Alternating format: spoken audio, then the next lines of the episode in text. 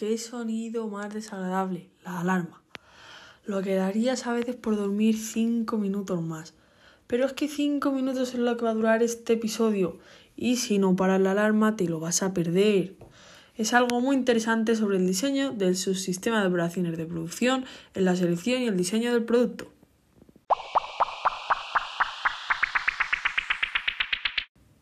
Ahora sí, chicos y chicas, bienvenidos a este nuevo episodio, como ya os he presentado antes, ahora que ya estamos todos bien despiertos con nuestro café, con nuestra leche, con nuestro té, porque como ya sabéis eso que dicen de que para gustos colores y para sonrisas la vuestra.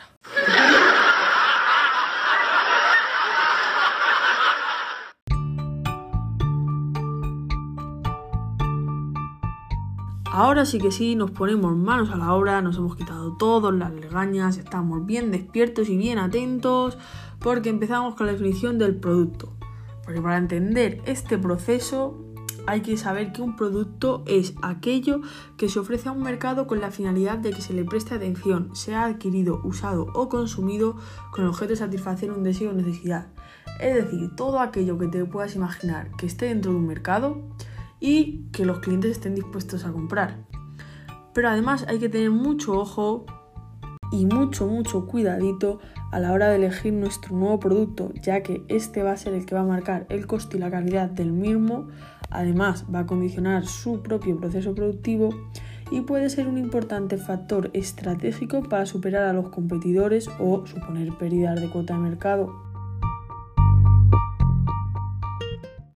Y ahora que sabemos de qué va todo esto del producto, empezamos con las distintas fases del proceso de diseño y desarrollo de nuevos productos.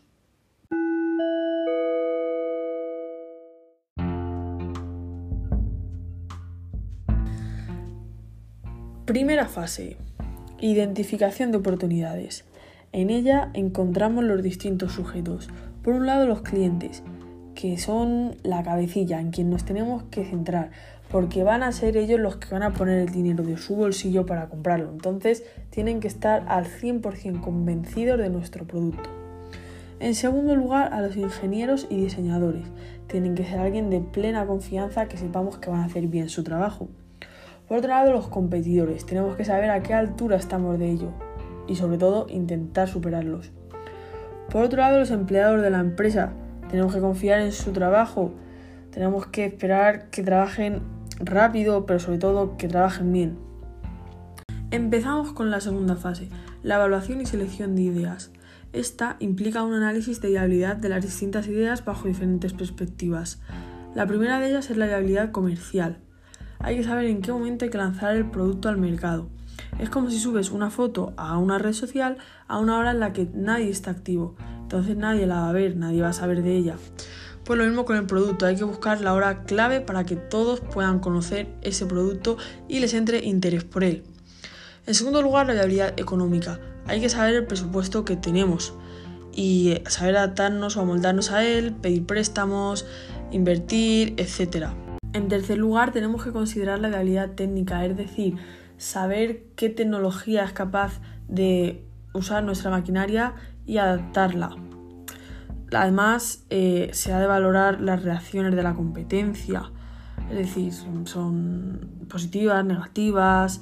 Y por último, los objetivos de la organización han de estar dentro de los objetivos principales de la empresa.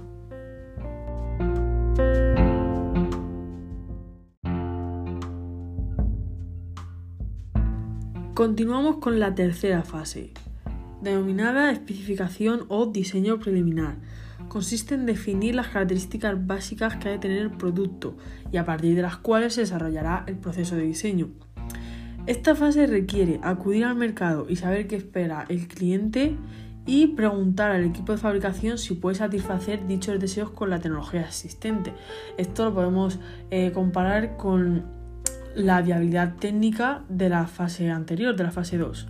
Y esta fase es muy importante porque de su corrección depende la facilidad del resto de etapas.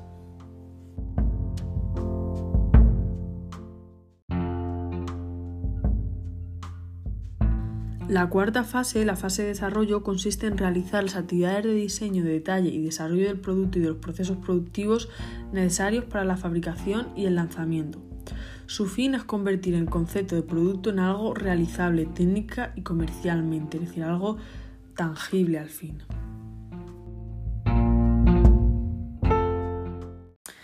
Venga, vamos, que ya estamos llegando a la quinta fase con las pruebas y las evaluaciones de los diseños. Hay que comprobar con test de mercado, test de producto, que todo funciona correctamente y como se esperaba.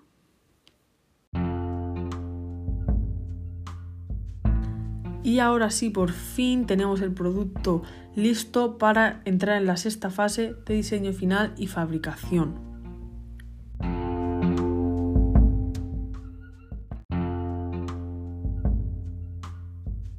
Y en la recta final empiezo a despedirme de vosotros con la séptima fase consistente en el lanzamiento e introducción al mercado, que no tiene más complicación que a través de la publicidad o con los medios que la empresa considere o domine, introduzca el producto en el mercado. Ahora sí, amigos, amigas, espero que esto os haya servido como repaso de esos conceptos que a veces pensamos que tenemos tan claros, pero nos lían tanto.